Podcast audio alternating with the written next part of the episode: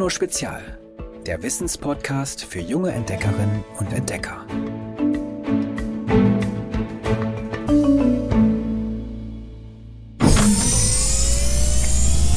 Hallo ihr Lieben und willkommen in unserer Giolino Space Rakete. Wir brechen heute auf zu brodelnden Sonnen und in unendliche Weiten, denn die kommenden vier Folgen verbringen wir im Weltall.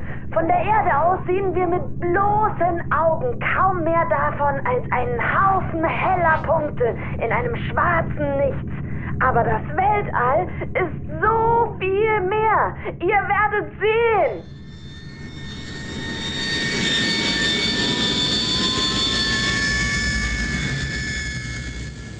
Bevor wir so richtig durchstarten, sollten wir erst einmal ein paar Grundbegriffe erklären. Zum Beispiel, was ist eigentlich der Unterschied zwischen einem Stern und einem Planeten?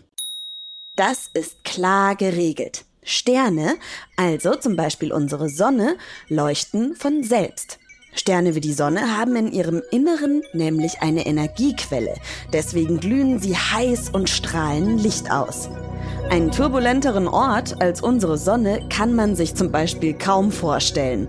Aus dem 15 Millionen Grad heißen Kern des Gasballs steigt ständig Hitze auf und lässt die oberen Schichten brodeln wie kochendes Wasser. Gleichzeitig rotiert die Oberfläche wie ein Karussell und vibriert wie das Fell auf einer Trommel. An manchen Stellen klaffen kühlere Löcher in dem Feuerball, die Sonnenflecken, während nebenan zugleich glühend heiße Fontänen aus Gas tausende von Kilometer ins All hinausschießen. Die Sonne strahlt in einer einzigen Sekunde so viel Energie ab, wie die Menschheit in einer Million Jahre verbraucht. Kein Wunder, dass wir die Wirkung noch in knapp 150 Millionen Kilometer Entfernung spüren. Die Sonne ist ein wahrer Riesenofen. Ein Planet dagegen, wie unsere Erde oder die Venus oder der Mars oder der Jupiter, sind kalt und leuchten nicht von alleine. Und sie umkreisen immer einen Stern. Weil Planeten nicht selbst leuchten, können wir sie nur durchs Teleskop sehen, wenn sie von einem Stern angeleuchtet werden. Ansonsten verschwinden sie im stockdunklen Universum. Genauso werden übrigens auch Monde angestrahlt, die wiederum immer Planeten umkreisen. Also, unser Mond zum Beispiel umkreist ja den Planeten Erde und die Erde umkreist die Sonne. Aber nicht jeder Planet hat einen einzigen Mond, wie es bei der Erde der Fall ist. Manche Planeten haben gar keinen Mond, der sie umkreist. Die Venus zum Beispiel ist quasi mondlos. Dafür haben andere Planeten, wie zum Beispiel Jupiter oder der Saturn, gleich mehrere Dutzend Monde, die sie umkreisen. Keine Sorge übrigens, das Weltall ist zwar unglaublich groß, aber wir werden uns auf unserer Reise trotzdem nicht verirren, denn im Weltall hat alles seine Ordnung. Unsere Erde ist Teil eines Sonnensystems. Das besteht aus einem Stern in der Mitte unserer Sonne und acht Planeten, die um sie herumkreisen. Der Merkur kreist am nächsten an der Sonne, dann kommen Venus, die Erde, Mars, Jupiter, Saturn, Uranus und der Planet, der am weitesten von der Sonne entfernt ist, der Neptun. Unser Sonnensystem ist wiederum eines von vielen in der Milchstraße. Und die Milchstraße wiederum ist eine Galaxie. Sie besteht aus Milliarden von Sternen und sieht aus wie eine flache Scheibe aus spiralförmigen Armen. Unser Sonnensystem liegt auf einem dieser vielen Arme, dem Orionarm. Auch die Milchstraße fliegt wiederum mit 40 anderen Galaxien in einem Haufen herum, der lokale Gruppe heißt. Die lokale Gruppe bildet mit weiteren Galaxienhaufen den Virgo-Superhaufen, in dem etwa 2000 Galaxien versammelt sind.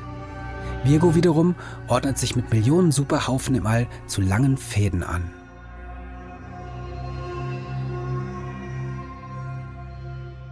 Was für ein irres Geflecht. Also falls ihr einen Brieffreund im All habt, hier noch einmal die Adresse der Erde. Dritter Planet Sonnensystem Orion A Milchstraße lokale Gruppe Virgo Superhaufen. Aber wie ist das alles, das Weltall, eigentlich entstanden? Astronominnen und Astronomen sind sich heute sicher. Das Universum ist vor etwa 13,7 Milliarden Jahren mit dem sogenannten Urknall entstanden. Einfach so, aus dem Nichts. Ein winziger Punkt ist damals explodiert und daraus haben sich dann Sterne und Planeten, Raum und Zeit entwickelt. Aber wie haben die Menschen das überhaupt herausgefunden? Wo ist der Fehler? Das muss doch ein Irrtum sein. Immer wieder beugt sich Edwin Hubble im Januar 1924 über seine Berechnungen, grübelt, rauft sich die Haare, geht mit zitternden Händen jeden Schritt noch einmal durch. Was ist geschehen? Eigentlich fing alles ganz normal an. Hubble hat am Observatorium auf dem Mount Wilson in Kalifornien einen Stern im Sternbild Andromeda beobachtet. Er hat dessen Helligkeit gemessen und daraus berechnet, wie weit er entfernt ist. Nichts Besonderes also. Astronominnen und Astronomen machen es ständig. Aber diesmal ist alles anders. Denn der Stern, so findet Hubble heraus, liegt sehr weit im All. So weit, dass er unmöglich zur Milchstraße gehören kann. Der Galaxie, in der die Erde liegt. Und das ist, nun ja, unmöglich. Völlig lächerlich.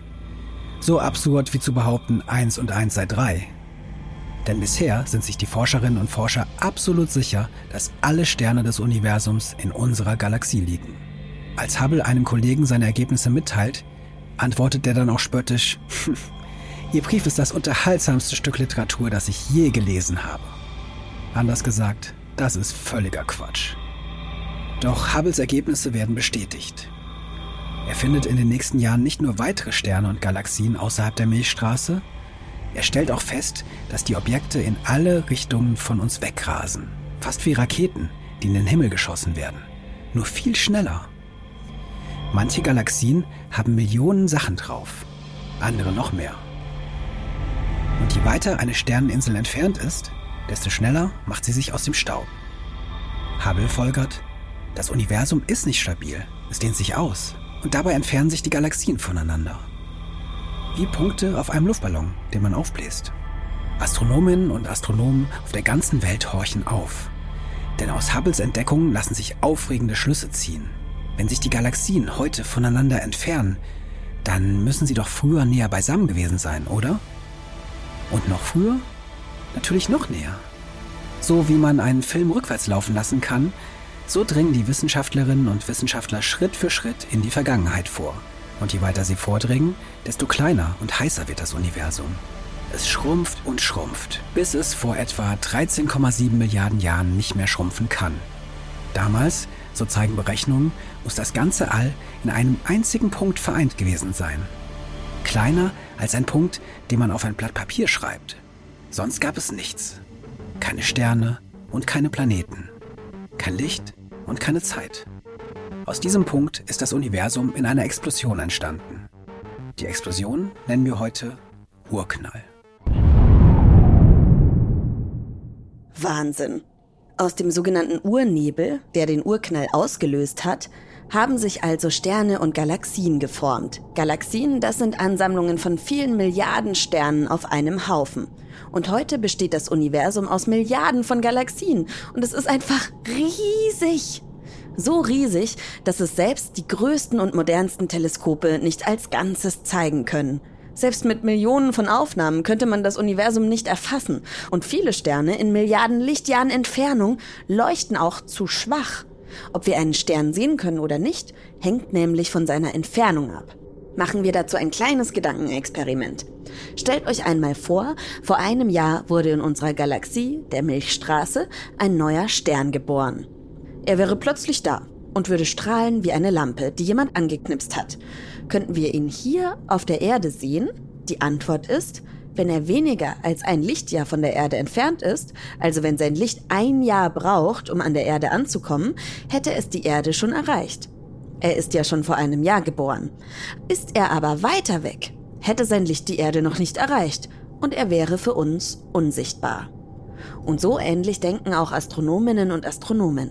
Das Weltall ist rund 13,7 Milliarden Jahre alt. Also können wir höchstens 13,7 Milliarden Lichtjahre in den Raum hinaussehen. Alle Galaxien, die weiter weg sind, können strahlen, so hell sie wollen. Ihr Licht kann uns unmöglich erreicht haben.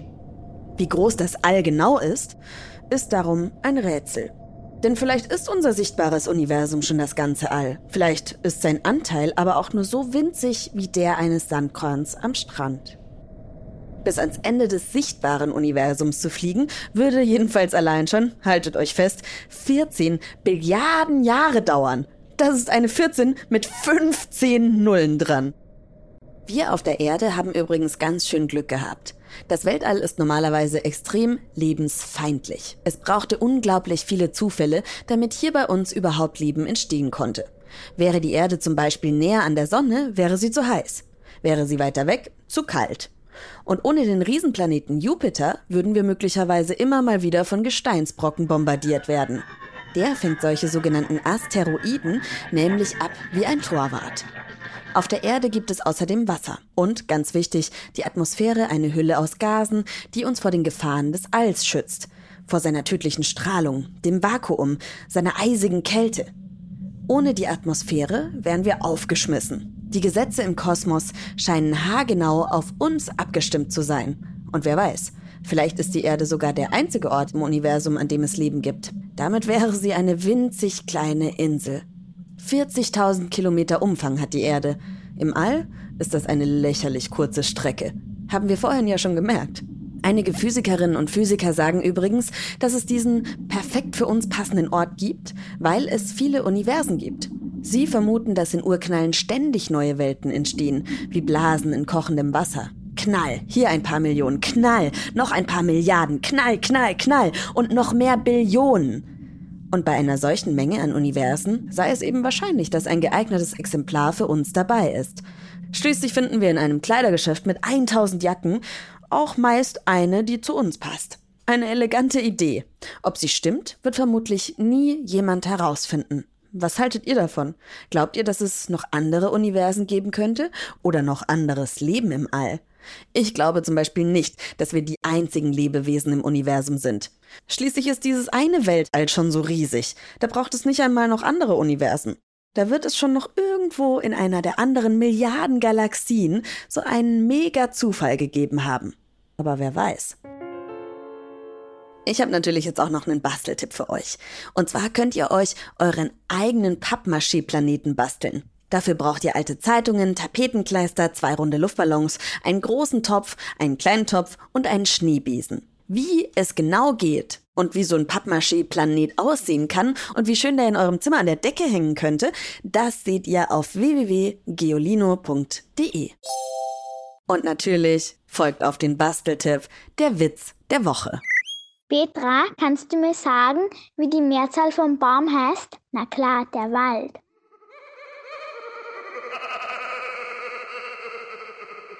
Ach, das Universum ist einfach ein wahnsinnig spannendes Thema.